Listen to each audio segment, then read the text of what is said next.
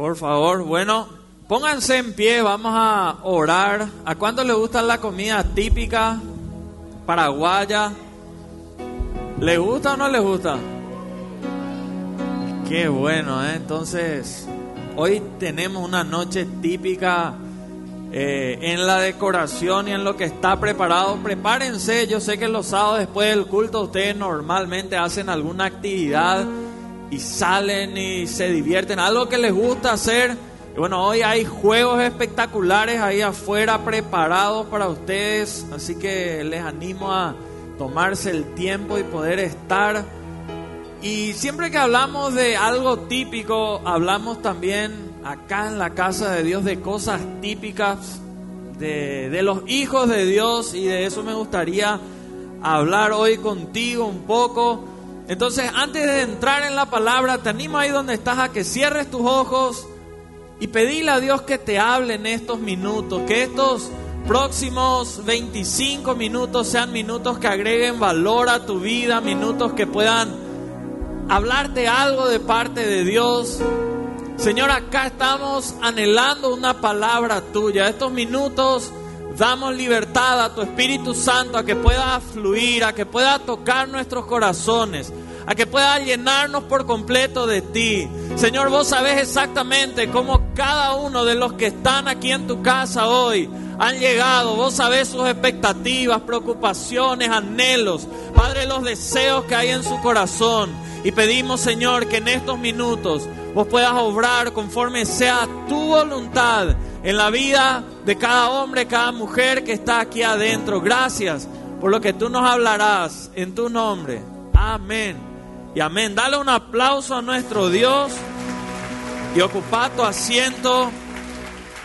Lo típico del diccionario dice que es algo peculiar o característico de una persona, de un lugar o de una cosa. Así como acá tenemos nuestras comidas típicas otros lugares tienen otras comidas típicas. Acá tenemos cuestiones que tienen que ver con el carácter de repente que pasó a ser algo típico. Dicen que el paraguayo, incluso en la forma de conquistar a las chicas, tiene ciertas características típicas que no se ven en otro lugar, así que son bendecidas las chicas paraguayas o las que son conquistadas por algún paraguayo. Eh, quiero hacer un desafío y voy a regalarle este libro a las personas que se animen. Tienen que ser de 18 años para arriba. Mínimo 3, máximo 5 personas que se animen a hacer este desafío. A ver, el libro se llama El camino correcto hacia la persona correcta. Este libro les voy a regalar. No sé si alguien está interesado en saber esto. ¿Eh? Ya, ya encontraste, Dios. Ah, para enseñarnos. Espectacular. A ver, vengan acá adelante. Tres, cuatro o cinco voluntarios que quieran. Nadie se anima. Mira un poco. ¿Eh? Ya, ya todos saben, ya todos. ¿eh? Nadie, ahí viene una valiente, un aplauso, otro valiente. ¿Me prestan este micrófono para el desafío? A ver. Vamos a ver, vengan acá arriba, les voy a plantear este desafío. A ver, tres, alguien más que quiera sumarse, hay un aplauso, mi amor, por el peinado. Sí, él se esforzó mucho más que que yo quiero salir en la foto con él para no. Bueno, eh, me pasaron ahí y, y eso es lo que ustedes van a tener que hacer no pasen todavía al siguiente gráfico, pero ustedes van a leer en el siguiente gráfico, se hizo una encuesta en uno de los diarios, frases típicas del paraguayo. Y ustedes van a decidir quién de ellos dramatiza y dice mejor esas frases que ahí están escritas. ¿Estamos de acuerdo? Bueno, vamos a empezar por quién. Las mujeres, siempre las damas primero. Bueno, Pasamos al gráfico, ustedes tienen que leer, pasamos al siguiente, a ver. Ustedes tienen que leer, pueden leer acá o pueden leer allá. Y la persona que mejor hacía el estilo paraguayo para la gente que nos ve en otros países, de otras culturas. A ver, ¿cómo, Lisandri? Ahí. Ah, bueno, no. A espera, eso también acá en Paraguay es típico, a ver. Podés agarrar si querés el micrófono, elegí dos, tres frases ahí. Es posible, demasiado bueno, Coe. Bueno, ahí. no, espectacular. Todo tengo que decir. Y por lo menos algo que levante el aplauso del público así es... ¿Eh? A ver.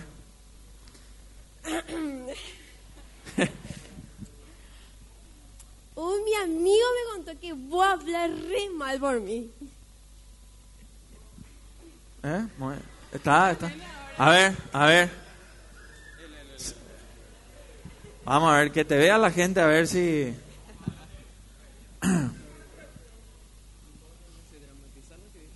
Sí. Habla y así al estilo... Es posible, demasiado bueno Goya es. Por ahora se está llevando un libro, vamos a ver. A ver. Ella es mi hija, la mayor de todo, será. Bueno. Ah, él no es paraguayo. Bueno, piratería de cultura, eso hay también a veces. A ver, última oportunidad, por ahora los varones se llevan el libro. A ver, esta es tu última oportunidad. Imagínate que el amor de tu vida podés encontrar leyendo este libro y todo depende de vos. Ella es mi hija, la mayora de todas. ¿Eh? Todas, todas. ¿Eh? Bueno, a ver. Es posible. Demasiado bueno que ya es. Ey, no sé, yo no voto, no. A ver. No, y hasta ahora tiene más. De, un amigo me contó que vos hablas re mal de por mí. Bueno, bueno, a ver. ¿Imposible? Demasiado bueno Goya eh. Bueno, ¡Qué acá la foto acá para los ganadores. Bueno, y el paraguayo se picha también, ¿verdad? Así como lo que. Entonces, para tener esto en cuenta. Y saben que cuando, cuando miramos esto, algunas frases, algunas cosas o expresiones típicas de nosotros los paraguayos, hay muchas más. Y por ahí alguien se anima. ¿Cuá- Richard vino hoy. Richard Figueredo vino hoy o no. ¿Dónde está? Bueno, yo le desafié esta semana enfrente a Marce, por ahí está. ¿Qué vos tenía que abrir? ¿Cuántos quieren que él abra un canal de YouTube y sea un youtuber de esos eh, que por la cultura paraguaya o algo así se destaque? Bueno, ahí ya tenés una idea, Richard. Pero saben que hoy vamos a hablar de cosas que se volvieron típicas en los cristianos, en los que dicen que le tienen a Dios en su corazón y que vamos a mirar si son muy correctas o no, son tres especialmente. Y número uno, algo que se volvió típico, podemos avanzar ahí en la pantalla. ¿Qué se volvió típico? Ustedes le pueden mirar si es que es típico, característica fundamental en alguien que tienen cerca de ustedes. Esta, algunos se ríen, ¿eh? ¿Cuántos le conocen por lo menos a una persona que esté a menos de 5 metros de distancia ahora mismo con esta característica, verdad? Los chismes, se empezó a, hablar y- y muchos, no importa, no importa que sean cristianos, que sean líderes, que sean hambrenas luego dentro de la iglesia, tienen esta característica. Y miren, quiero que atiendan, acá la pastora Romy me va a ayudar con estos pasajes para ver qué dice la Biblia. Miren, Santiago capítulo 3, versículos 2, empieza ahí a decir, atiendan lo que va diciendo la Biblia. Porque todos ofendemos muchas veces. Si alguno no ofende en palabra, este es varón perfecto, capaz también de refrenar todo el cuerpo. He aquí, nosotros ponemos freno en la boca de los caballos para que nos obedezcan y dirigimos así todo su cuerpo. Así también la lengua es un miembro pequeño, pero se jacta de grandes cosas. He aquí, cuán grande voz que enciende un pequeño fuego. Y la lengua es un fuego, un mundo de maldad. La lengua está puesta entre nuestros miembros y contamina todo el cuerpo e inflama la rueda de la creación. Y ella misma es inflamada por el infierno.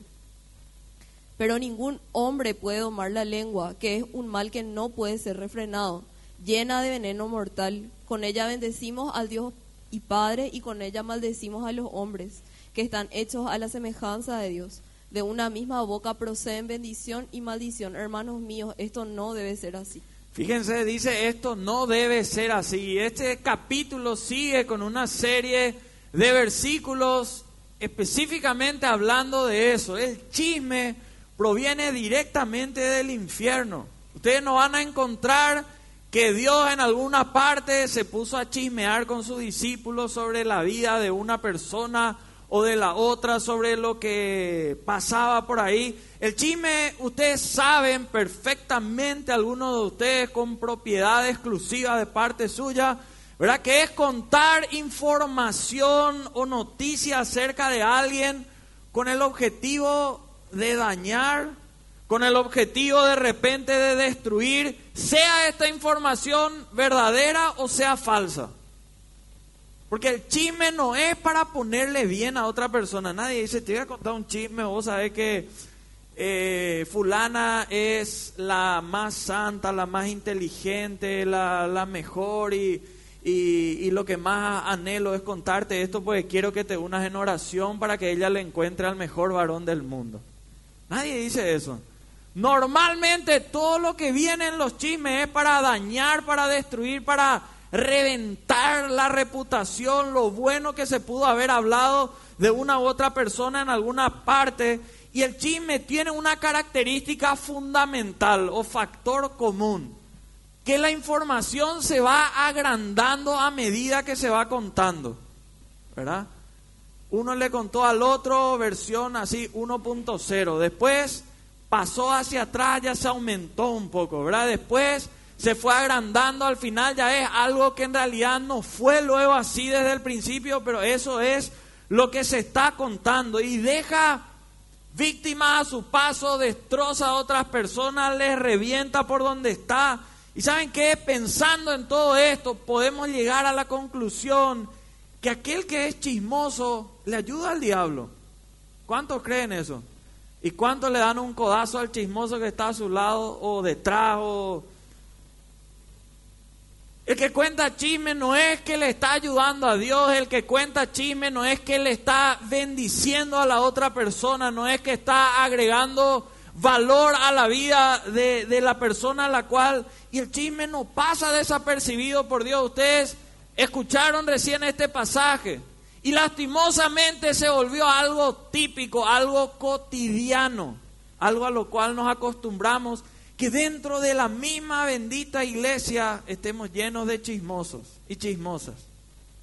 ¿Cuánta gente dejó de venir a la iglesia porque pensó que acá por fin se iba a acabar el bullying y el chisme y en realidad no fue así? ¿Cuánta gente no puede verle adorar a otro por el chisme que le contaron de esa persona? ¿Y cuánta gente está destrozada por chismes que muchas veces ni siquiera son algo real? Lo típico de vos y de mí como hijos de Dios debería ser que pongamos un freno a nuestra lengua, a nuestra boca. Que le domemos a nuestra boca. Lo típico tendría que ser que si en algún lugar de la faz de la tierra, si en algún lugar acá en Ciudad del Este busquen donde no hay chismosos, puedan encontrar eso en este lugar. Donde uno pueda vivir libre, donde uno esté no para ser destruido, sino para ser construido, no para ser derribado, sino para ser edificado. Y muchas veces eso uno no encuentra en este lugar. Miren estos tres versículos que habla puntualmente la Biblia sobre el chismoso y si quieren le etiquetan o le dedican a alguien en su Facebook. No es para que seamos chismosos, pero vemos quién está en esta situación, ¿verdad? Miren lo que dice la Biblia ahí, Levítico 19, 16. No andarás chismeando entre tu pueblo, no alentarás, no atentarás contra la vida de tu prójimo, yo Jehová. Proverbios 16, 28, ¿qué dice? El hombre perverso levanta contienda y el chismoso aparta a los mejores amigos. El chismoso aparta a los mejores amigos, imagínense. Proverbios 26, 20. Sin leña se apaga el fuego y donde no hay chismoso cesa la contienda. Donde no hay chismoso, ¿qué pasa? Cesa la contienda. Ese lugar tendría que ser acá. Así que, número uno, decirle al que está a tu lado algo que tenga que ser típico en vos. Decirle algo que tiene que ser típico en vos es que no seas chismoso. Un aplauso para los que no son chismosos. A ver. Pero aplaudan como que me gusta eso. Bueno. Segundo, que se volvió lastimosamente algo típico dentro de la iglesia. Gente que de repente tiene principios, que dice Nambrena luego cosas de Dios, que no tiene fe. O máximo tiene fe un día o tal vez dura como mucho una semana. ¿Verdad? Esta semana voy con todo, voy a creer el testimonio. Dani habló 25 minutos del testimonio de lo que Dios hizo en su vida. Eh, un relatorio. Si vos después de eso no tenés fe, ya no vas a tener fe, ¿verdad? Y querés un auto, no vas a tener nunca más, no vas a tener fe, ya no hay solución contigo. ¿Y qué pasa? Vos escuchás testimonios tremendos como eso, igual te dura un ratito. ¿Por qué? Porque es diferente cuando vos tenés que poner en práctica. Es diferente dejar de la teoría que otro te vaya contando a que vos tengas que practicar eso. Y miren, Jesús le tuvo que hablar a sus discípulos porque ellos que vivían con Jesús, que caminaban con Jesús, que aprendían así de frente todo lo que nosotros hoy leemos y tratamos de transmitir acá de la palabra, ellos respiraban eso, ellos vieron en vivo y en directo. Pasó que cuando a ellos les tocó hacer algo que Jesús les había delegado, no les salió. ¿Y qué pasó? Murió su fe. Miren Mateo 17, 19 y 20. Miren lo que dice acá la Biblia. Viniendo entonces los discípulos a Jesús aparte dijeron, ¿por qué nosotros no pudimos echarlo fuera? Y Jesús les dijo, por vuestra poca fe, porque de cierto os digo que si tuvierais fe como un grano de mostaza, diréis a este monte, pásate de aquí allá, y se pasará, y nada os será imposible. Qué tremendo, ¿verdad? ¿Por qué no pudimos hacer? Jesús les liberaba a los demonios, les tocó a ellos, que vieron, que escucharon, sabían todo detrás de escena. Ellos no pudieron. ¿Y qué les dice Jesús? ¿Por qué ellos no pudieron cuando le dijeron, Señor, ¿por qué nosotros no pudimos? Les dijo, por vuestra poca fe. Y después le dice, cualquiera que tenga fe como un grano de mostaza, el grano de mostaza es más chico que el grano chiquitito que a muchos le está creciendo y tienen hoy ahí en la cara. Chiquitito el grano de mostaza.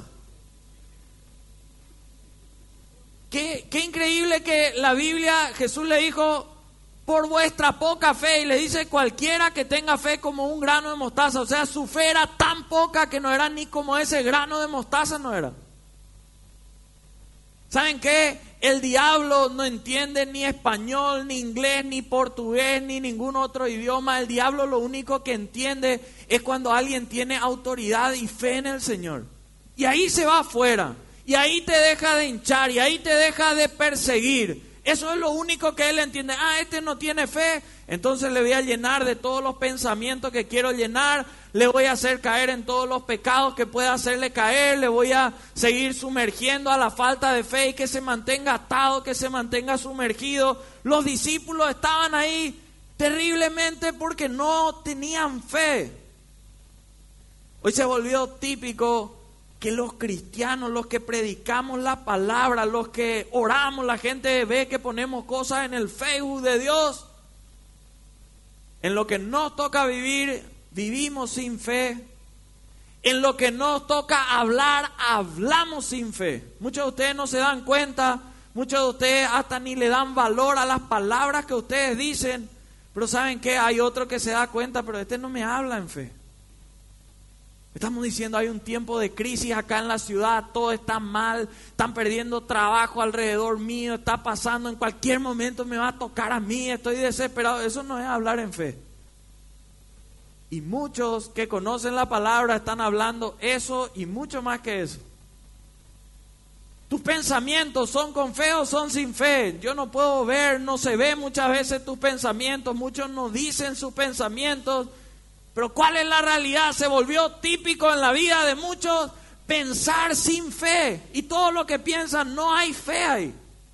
Piensan lo peor, no quieren despertarse porque están mal, no pueden dormir por los pensamientos que tienen ahí, que son todos sin fe, que son terribles y hay mucha gente así. Lo típico tendría que ser que vos y yo hablemos, pensemos y accionemos en fe. Eso tendría que ser algo típico que cuando te vean sepan, este hombre o esta mujer habla en fe. Este hombre o esta mujer está pensando todo el tiempo con fe. Fe es la certeza de lo que vos esperás, la convicción de lo que todavía no ves. Eso es fe, pero se tiene que poner en práctica. Miren estos versículos que podés anotar y repetir ahí en la semana, porque esto tiene que ser algo característico nuestro. Jeremías 32, 27. He aquí que yo soy Jehová, Dios de toda carne. ¿Habrá algo que sea difícil para mí? Miren lo que dice Marcos 10, 27, por ejemplo. Entonces Jesús mirándolos dijo, para los hombres es imposible, mas para Dios no, porque todas las cosas son posibles para Dios. ¿Cuáles cosas son posibles para Dios? Todas. Y entonces, ¿dónde está nuestra fe? Si todo es posible para Dios, sabemos que para vos y para mí no todo es posible. O muchísimas cosas no nos son posibles. Pero nuestra fe tiene que estar en Dios, no en nosotros. Cuando vos pones tu fe en vos o en tu jefe o en el intendente, gobernador o presidente o político de turno que esté, no, obvio que no va a dudar mucho tu fe. Tu fe tiene que estar puesta en Dios. Mira Génesis, el primer libro de la Biblia, 18, 14. ¿Hay para Dios alguna cosa difícil? Al tiempo señalado volveré a ti y según el tiempo de la vida, Sara tendrá un hijo. Era una promesa al empezar la Biblia. ¿Saben qué? No hay una sola cosa que vos o tu familia necesiten que Dios no pueda suplir. Una sola cosa no hay. Dios puede suplir absolutamente todo. No hay una sola parte de tu meta que contenga algo que sea imposible para Dios. Tal vez las metas que vos tenés tienen muchísimas cosas que sean imposibles para vos, imposibles para tu realidad, pero nada, ni una sola parte de tus metas contiene algo que sea imposible para Dios. Entonces, ¿qué es algo que tiene que ser típico en vos y en mí? Que tengamos fe. Muchachos y chicas, jóvenes, volvamos a andar en fe, volver a soñar. El diablo quiere que sea algo típico tuyo que no tenga fe más en los hombres. Y vos decís, todos los hombres son iguales, todos son infieles, todas las mujeres luego son cornudas y todos luego van a ser engañados y todo lo peor que se va diciendo. Y en eso tienen fe. Porque si vos mirás, en realidad en eso tienen fe. Dicen, no, sí o sí todos son iguales. En eso tienen fe. Y físicamente nomás luego mirá acá, hace un paneo así, no todos son iguales. Los peinados, ¿verdad? Ustedes vieron al amigo que se subió José lo que cambia cada sábado, otro, ¿verdad? Siempre eh, Esteban Bogarín que siempre va cediendo un poco, o sea, siempre hay un cambio constante, ¿verdad? En los peinados. Entonces, pues yo tenemos que volver a tener fe, volver a soñar, volver a creer. Tiene que ser algo típico en vos. Que la gente te vea con energía, te vea con ganas, con, con deseo de ir hacia adelante. Y lo tercero y último, lastimosamente, se volvió algo típico que líderes, que gente que, que tiene mucho tiempo, que tiene conocimiento, que, que sabe del Señor, tengan pecados ocultos que sean indiferentes a, todo lo que dice la palabra de Dios, que relativicen algo que Dios nunca relativizó. Que pongan como algo liviano, algo aguado, algo ligero, algo que jamás la Biblia dijo que era de esta manera. Gente que quiere argumentar, querer razonar todo y acomodar a su medida o a su conveniencia principios del Señor. Aquello que Dios estableció como absoluto. Y quiero animarles, si tienen Biblia, es el último capítulo que vamos a mirar, que abran Josué capítulo 7 y miren lo que pasa acá en este versículo, porque normalmente cuando uno tiene pecados ocultos, obviamente son pecados que uno dice, cree que no salen a luz, que nadie más sabe que el que lo cometió o con quién lo cometió. Son pecados que no saben los pastores, no saben los líderes, no saben los padres. Tal vez si estás casado no sabe tu cónyuge. Son pecados, como dice el nombre, ocultos. Y miren esta historia que es interesante y les pido que me acompañe alguien en el teclado. Josué capítulo 7, empezamos en el versículo 1, atiendan esta historia. Sin embargo, los israelitas desobedecieron al Señor conservando lo que él había decidido que fuera destinado a la destrucción, pues Acán, hijo de Carmi, nieto de Sabdi y bisnieto de Sera, guardó para sí parte del botín que Dios había destinado al exterminio. Este hombre de la tribu de Judá provocó la ira del Señor contra los israelitas. Fíjense que había algo que tenía que ser destruido. El Señor le dio la orden a Josué de que había un pueblo y que habían cosas dentro de ese pueblo que tenían que ser destruidos, pero de raíz, fulminados a full. Esta parte de la Biblia menciona a Can, y menciona hijo de quién, nieto de quién era, dice que guardó para él parte de lo que Dios había dicho que no se podía guardar, que no se podía hacer. Y saben que esa historia empieza a narrar lo que ocurrió en ese pueblo por un pecado oculto. Y quiero que vos entiendas cuatro cosas que suceden y te van a suceder, porque la Biblia dice si en tu vida hay pecados ocultos, ¿qué pasa cuando hay pecados ocultos? ¿Sabes qué es lo primero? Que el pecado oculto aparentemente no se ve. Pero ¿saben qué? Está ahí y causa daño. ¿Dónde está? Ahí dentro tuyo. Y causa daño. Josué 7, versículo 5, la historia sigue narrando, habían, recuerden, habían guardado algo que no tenían que guardar. ¿Qué pasó? Josué 7, 5 dice. El ejército israelita sufrió 36 bajas y fue perseguido desde la puerta de la ciudad hasta las canteras. Allí en una pendiente fueron vencidos. Como resultado, todo el pueblo se acobardó y se llenó de miedo. Ese pueblo porque se había guardado algo que Dios prohibió que se guarde, que se toque, había un pecado oculto. Ese pueblo sufrió 36 muertes. Sufrió persecución, sufrió humillación y dice como resultado todo el pueblo se acobardó y se llenó de miedo. Se llenó de miedo. Todo empezó con un pecado oculto. ¿Saben qué? En términos espirituales, el pecado oculto es como un cáncer. No se ve. Casi ni siquiera se siente. Pero ¿saben qué? Los resultados son terribles y fulminantes y muchas veces cuando se descubre ya es tarde para brindar alguna solución. Por eso los pecados ocultos son como un cáncer. Pues si no, nadie nos vio, entonces está todo bien. Es terrible cuando alguien tiene cáncer en su cuerpo y nadie ve eso, es terrible. Porque mientras tanto sigue carcomiendo, no interesa que nadie más sepa. Pero le sigue carcomiendo al cuerpo, le sigue carcomiendo al interior y hasta que no se descubra, muchas veces los médicos dicen, lastimosamente fue muy tarde. Ya agarró todo el cuerpo. Ya no hay cirugía que valga, ya no hay intervención que va a generar nada. Y lo mismo sucede con los pecados ocultos.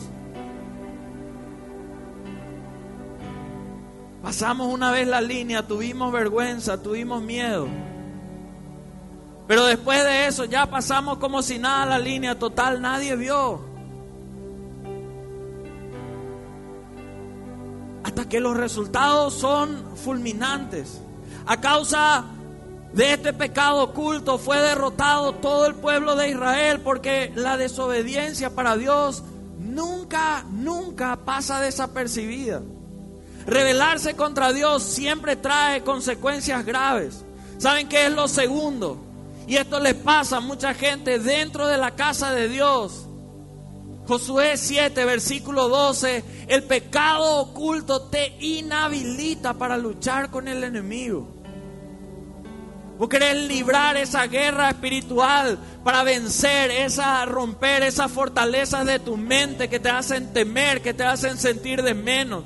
Vos querés avanzar, pero te inhabilita, tenés un lazo ahí atado que no te permite ir hacia adelante. Miren, Josué 7, versículo 12.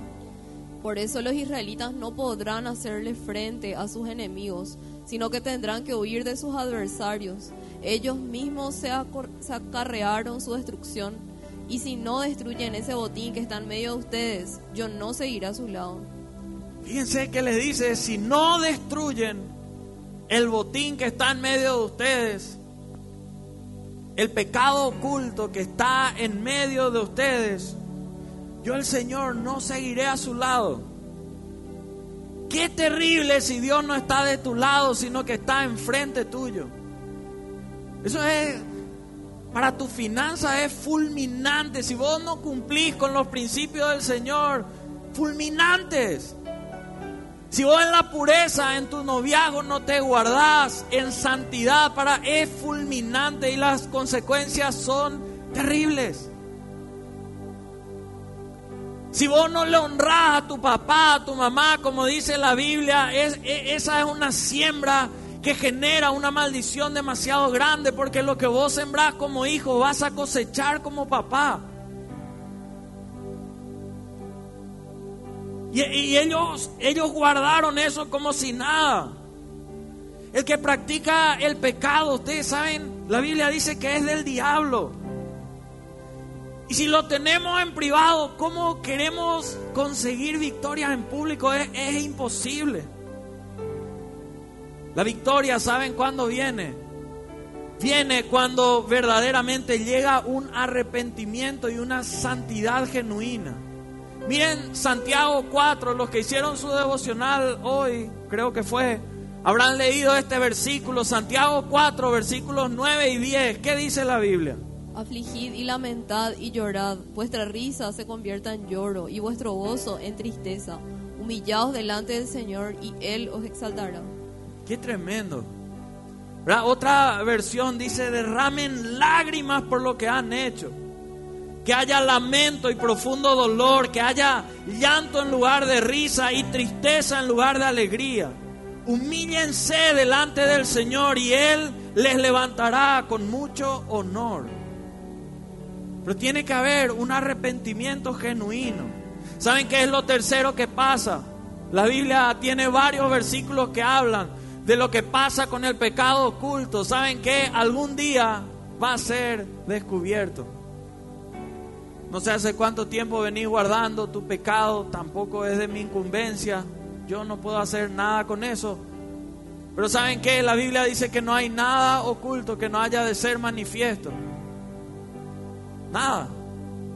Miren, en este pasaje no vamos a leer ya por cuestiones de tiempo, pero si ustedes miran Josué 7, versículo 14 al 20, ¿saben qué?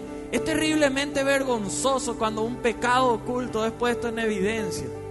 La Biblia empieza a narrar que el pueblo se desesperó a causa de lo que decía el versículo 12, que no iba a estar más Dios con ellos, que no iban a poder tener victoria después de eso. Dice que Josué, el líder del grupo, se desesperó y llamó a todos Y empezaron a echar suertes diciendo sobre cuál, en cuál de las tribus está el pecado. Y dice que cayó sobre la tribu de Judá. Y cuando cayó sobre la tribu de Judá, preguntó, Señor, ¿en cuál de las familias de la tribu de Judá está? Y cayó ahí en la de Acán. Y en medio lean los versículos después y van a ver que con nombre y apellido menciona. Dios va a poner en evidencia el pecado. Lo hizo con el pueblo de Israel. Y cuidado porque lo va a hacer contigo o conmigo en caso que lo tengamos y no lo queremos o no lo querramos confesar como es típico. Es típico que la gente no quiera confesar su pecado delante de Dios. No hace falta que vos lo hagas en Facebook, no hace falta delante de Dios. Ser descubierto de algún pecado oculto es algo muy vergonzoso. Pero ¿saben qué? Es mejor pasar la vergüenza y no dejar que todo siga como si nada. Que Dios pueda traer libertad, que Dios pueda sanar. Y saben qué es lo cuarto y último, el pecado oculto trajo eso, vergüenza y destrucción. Nunca, nunca son buenas las consecuencias del pecado. ¿Qué dice Josué 7, versículo 25? Josué exclamó, ¿por qué has traído esta desgracia sobre nosotros? Que el Señor haga caer sobre ti esa misma desgracia. Entonces todos los israelitas apedrearon a Acán y a los suyos y los quemaron. Qué fuerte, ¿verdad? El pecado siempre trae muerte. Mata relaciones sentimentales que estaban para tener un futuro increíble. ¿Por qué? Por un pecado oculto. Una infidelidad. Mata. Era el propósito de Dios que vos le seas infiel a la persona que le decís que la amas. No, jamás. Pero revienta relaciones. Rompe corazones. ¿Saben qué? El pecado mata la admiración que tus hijos, los que tenemos hijos, podemos tener. Porque al ser descubierto rompe esa imagen de Superman, de superheroína, de, de, de lo que te veían. El, pecado mata la reputación que vos podías tener en lo comercial, en lo, en lo profesional. Mientras seguimos escondiendo nuestro pecado, incluso perjudicamos a los que están a nuestro alrededor. Hay veces que en la familia uno no sabe por qué no se levanta la familia. ¿Por qué no, no podemos salir de esta opresión? ¿Por qué no? Es probable que hayan cosas que hay que arreglar con Dios. Por eso hoy quiero animarte, tiene que llegar a ser típico lo que Dios quiere que hagamos, que seamos libres del pecado. Lo típico tendría que ser que vos y yo le busquemos a Dios todos los días para todas las cosas, lunes, martes, miércoles, jueves, viernes, sábado, domingo, los siete días de la semana, los doce días del año. Eso tendría que ser lo típico, lastimosamente, ¿qué es lo típico?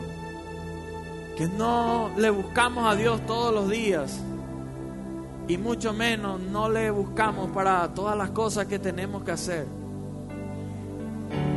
Yo quiero animarte, desafiarte a que empieces a hacer algo típico en tu vida, que le busques a Dios todos los días, todos los días. Busca un momento, unos minutos, por lo menos un tiempo y buscarle todos los días para todas las cosas que hagas. Para que vos puedas llegar a tu tierra prometida vas a tener que pasar tal vez por un desierto. Vamos a tener que ser librados de ese espíritu de Egipto, de, ese, de esa forma de pensar, de actuar, de hablar que no tiene que ver con Dios.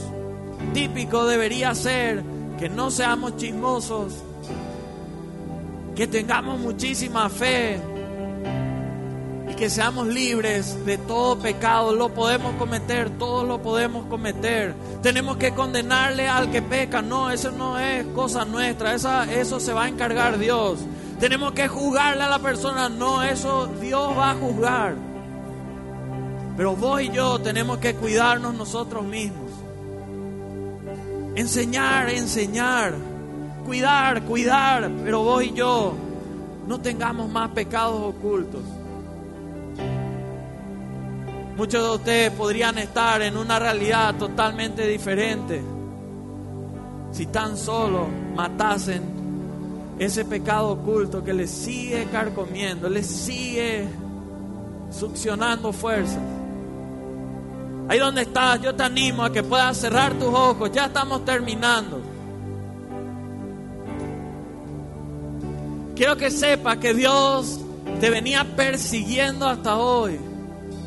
No importa qué hicieron otras personas, no importa qué hay en la intimidad, qué hay oculto en otras personas. A Dios lo que le importa sos vos.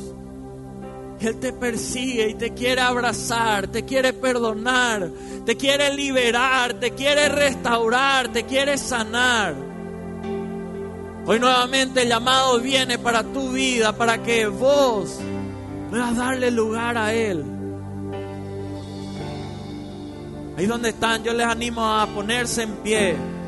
Y si alguien en esta noche desea pasar aquí adelante y cree que tiene cosas que arreglar con Dios,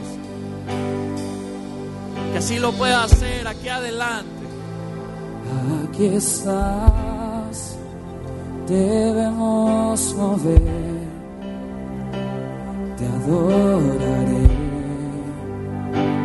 te adoraré.